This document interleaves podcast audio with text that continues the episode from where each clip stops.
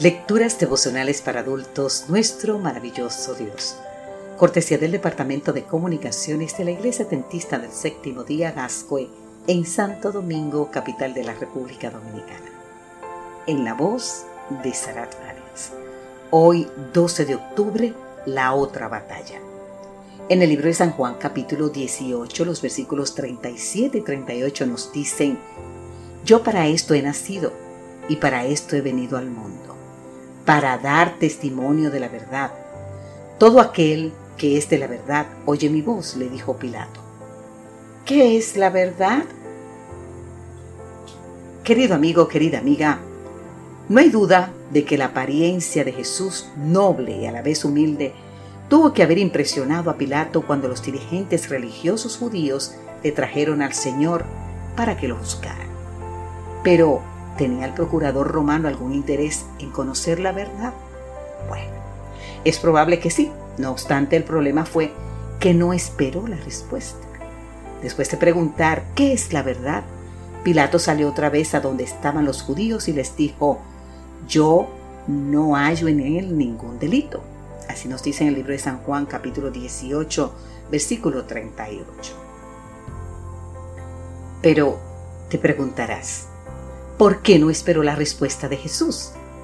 El caso es que eran dos las batallas que se estaban desarrollando simultáneamente esa madrugada en el pretorio.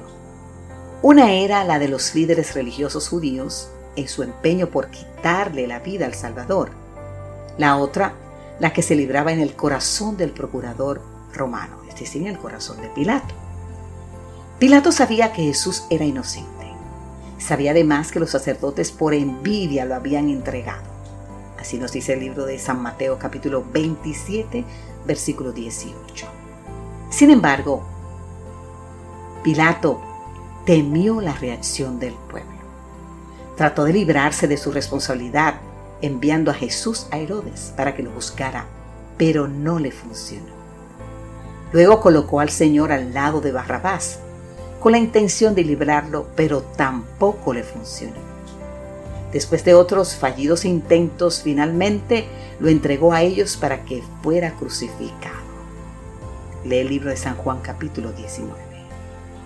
En lugar de escuchar la voz de su conciencia, Pilato dio mayor importancia a la voz del pueblo. Si hubiese obedecido a sus convicciones de lo recto, los judíos no habrían intentado imponerle su voluntad.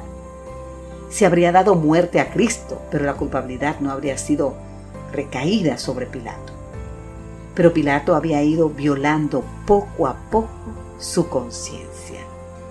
Te invito a leer más sobre este hecho en el libro de la autora norteamericana Elena G. White, el libro titulado El deseado de todas las gentes, exactamente página 680.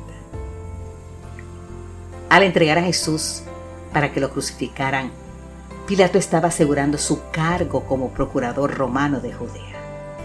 Pero a qué precio, querido amigo, querida amiga. No solo estaba sacrificando una vida inocente, además estaba perdiendo la otra batalla, la de su propia salvación. Años más tarde, Pilato se suicidaría quiere leer más sobre la vida de Pilato, busca el libro Comentario Bíblico Atentista. Querido amigo, querida amiga, ¿de qué le sirve a uno, sea a ti y a mí, ganarse todo el mundo si pierde su alma? San Marcos 8:36. Lo de a ti y a mí lo he agregado yo.